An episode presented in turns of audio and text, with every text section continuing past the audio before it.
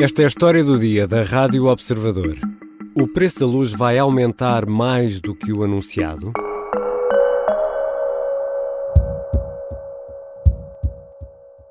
Temos uma combinação entre vento e chuva e temos as centrais eólicas e as centrais hídricas a produzir, nós conseguimos ter elevadíssima incorporação de renovável no mercado ibérico e, consequentemente, no mercado spot nacional. Uhum. E, portanto, isso faz com que hajam reduções muito significativas na componente de energia da tarifa da eletricidade. Pedro Amaral Jorge é o presidente da Associação Portuguesa de Energias Renováveis. No Jornal das Quatro da Tarde, na Rádio Observador, comentava com entusiasmo a 23 de outubro mais um recorde na produção de energia eólica. O vento e a chuva trazem mais produção de energia e energia mais barata. Porém, há sempre um porém no que toca aos preços da eletricidade. E este porém agora pode significar um aumento nas faturas da luz no próximo ano. É precisamente sobre isso que vou conversar com Ana Suspiro, grande repórter do Observador, jornalista especialista em energia. Eu sou Ricardo Conceição e esta é a história do dia de segunda-feira, 6 de novembro.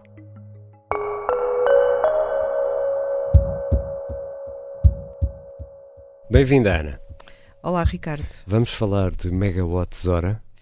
Quilowatts-hora. Para nós, consumidores domésticos, essa é a medida que mais uh, nos diz respeito portanto não megawatts, kilowatts-hora, é um dos nossos temas uh, favoritos, Ana Suspiro. Primeiro, vamos falar de produção de energia. Estamos a ser atravessados por um comboio de tempestades, e atenção, o termo não é meu, está tudo explicado no episódio da história do dia de 20 de outubro, a ir e ouvir o que é um comboio de tempestades. Ora, temos chuva e vento, e isso, Ana Suspiro, é bom para a produção de energia renovável é bom, sobretudo para a produção de energia hidroelétrica. Hum, e Portugal, as barragens. As barragens. E tu tens visto que Portugal, nos últimos dias, quem olha para, as, enfim, para estes gráficos dos mercados elétricos, aparece assim, eh, quando se olha para a tecnologia que abastece o consumo nacional, só vês uma cor, que é hum. é o azul das barragens. Hum. Já o vento não é tão bom, porque as rajadas de 100 km não são muito boas para as turbinas eólicas. Hum. Preferem uma coisa mais constante. Mais regular. Sim. Ora, mas se temos eh, mais uh, produção, ou seja, se temos mais energia, temos mais oferta, e se temos mais ou menos a mesma procura, até porque ainda não está muito frio, o preço também baixou?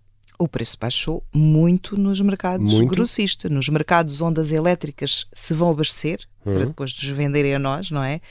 Os preços baixaram, então preços uh, aos valores mais baixos dos últimos três anos, abaixo de 10 euros por megawatt-hora. Mas uh, não se sente. Uh, não, porque os, os consumidores finais uh, não pagam, ou seja, a fatura dos consumidores finais tem duas componentes: tem as tarifas de acesso e tem a parte da energia. Hum e, com exceção dos consumidores que correm o risco, que são mais ousados e querem e contratam uma, uma tarifa indexada ao mercado, uhum. essa sim sobe e desce em função do mercado e esses estão a ganhar. A maioria dos consumidores tem preços estáveis cujas condições são contratualizadas muito antes destes preços muito baixos que estamos agora a verificar. Então, mas estamos com preços baixos ao nível da produção de energia. E agora há aqui uma ameaça de um possível aumento do preço. Afinal, as renováveis não são mais baratas? As renováveis são mais baratas se forem vendidas ao preço do mercado. Hum. O que acontece é que o sistema elétrico português tem contratos antigos, Uh, com as primeiras renováveis, as eólicas do tempo de Manuel Pinho e José Sócrates. Vais falar-nos dos CMECs, não? Não, estes não são CMECs. Estes são contratos de remuneração garantida que pretendiam incentivar uh, um investimento em tecnologias que ainda não eram muito maduras na altura. Uhum. E que davam aos produtores um preço garantido que normalmente está acima do preço de mercado. Hum, okay. E o que acontece é que quando o preço de mercado é inferior ao preço desses contratos, esses contratos custam dinheiro aos consumidores. Quando acontece o inverso, como aconteceu no ano passado, nós estamos a ganhar pelo facto de termos estes contratos antigos com preços garantidos acima do preço do mercado. Agora, hum, aqui a questão é outra, na verdade.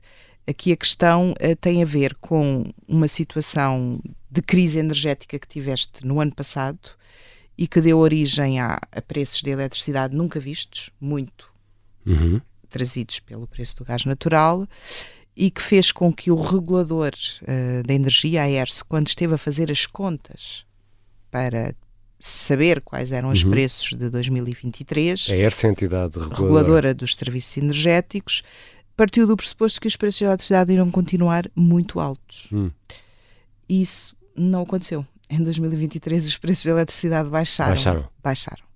E o que acontece é que isto criou aqui um desvio entre os custos e as receitas previstas do sistema, um desvio de 2 mil milhões de euros que, que tem que ser corrigido. Uh, começou a ser corrigido em julho do ano passado, uhum. houve uma revisão extraordinária das tarifas elétricas e está a ser também a passar, essa correção também tem impacto nas tarifas de eletricidade de 2024.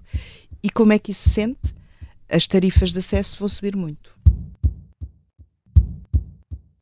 E estas tarifas de acesso são importantíssimas para compreendermos o porquê de um possível aumento no preço a pagar ao final do mês pela eletricidade. Já regressamos à conversa com a jornalista Ana Suspiro e se nos está a ouvir em podcast, este é aquele momento perfeito para carregar onde diz seguir.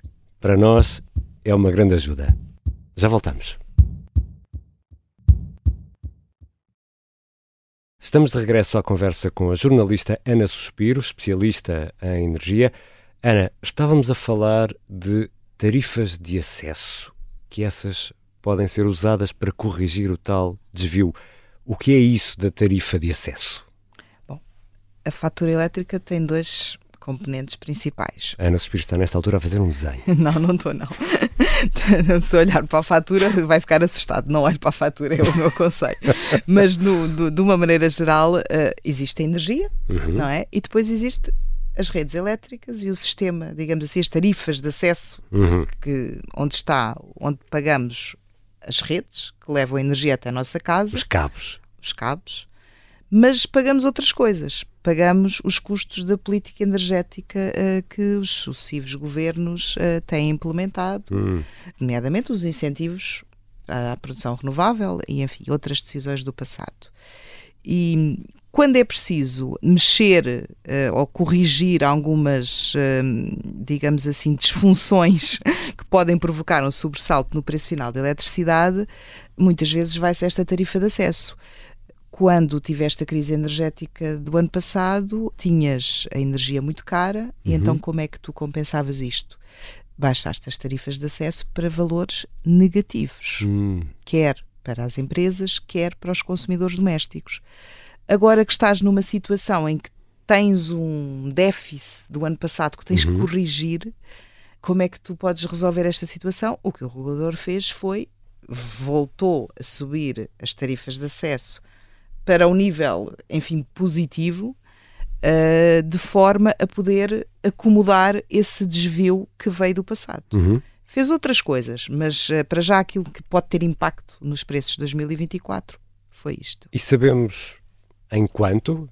Sabemos temos um é que... valor? Temos, temos um valor, temos um valor de quanto é que vão subir as tarifas de acesso para os clientes uhum. domésticos uhum. da baixa tensão, 48 euros por megawatt-hora, portanto elas estavam mais ou menos a zero, uhum. um menos que zero, passam para 48 euros por megawatt-hora, depois isto dividido por quilowatts dá muito menos, dá cerca de 5 a 6 cêntimos, e temos aqui umas contas feitas com a ajuda de um especialista da DEC Proteste, que conclui, com base numa fatura média de, enfim, competência contratada mais normal, uhum. que é os 3,5. Sim.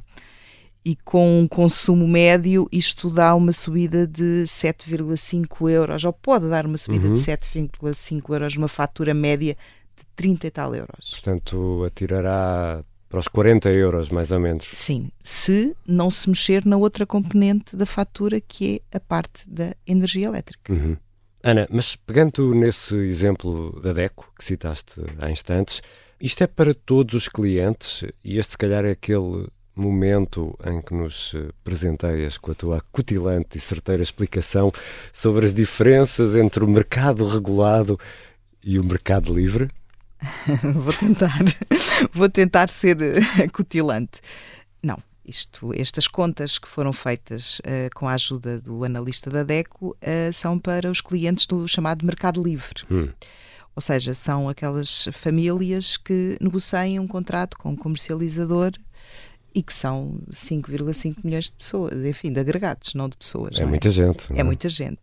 Depois existem os clientes do mercado regulado, que são cerca de 900 mil pessoas, para os quais a entidade reguladora já determinou qual vai ser o aumento. Que é? 1,9%. Portanto, estas pessoas uh, sabem que o preço da eletricidade em janeiro vai subir 1,9% em relação àquilo que estão a pagar uhum. em dezembro.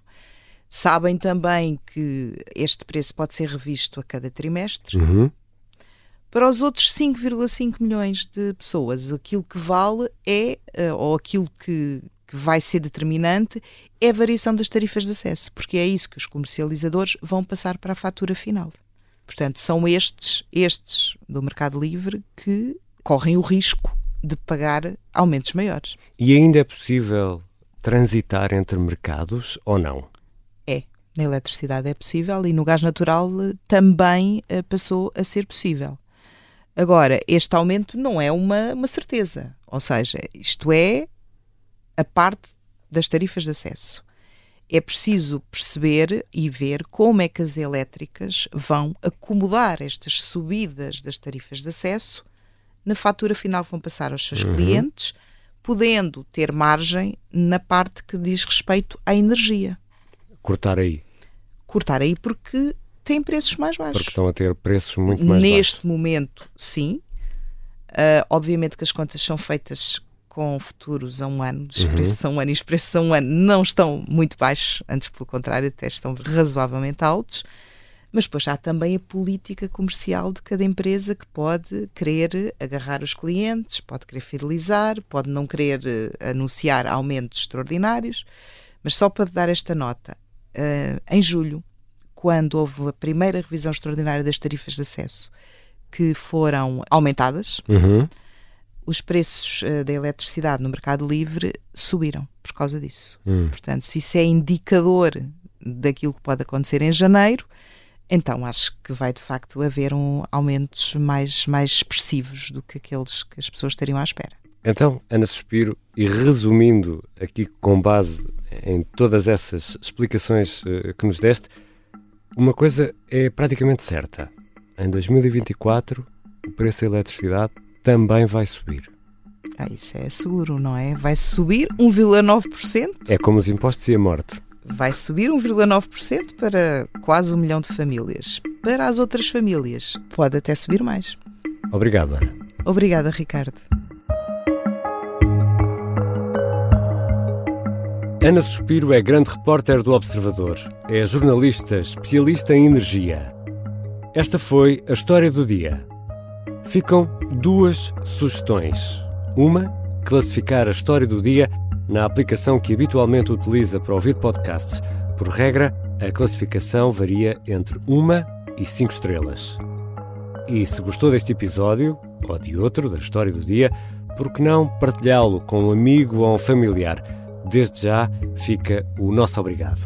A sonoplastia é do Diogo Casinha, a música do genérico do João Ribeiro. Eu sou Ricardo Conceição. Até amanhã.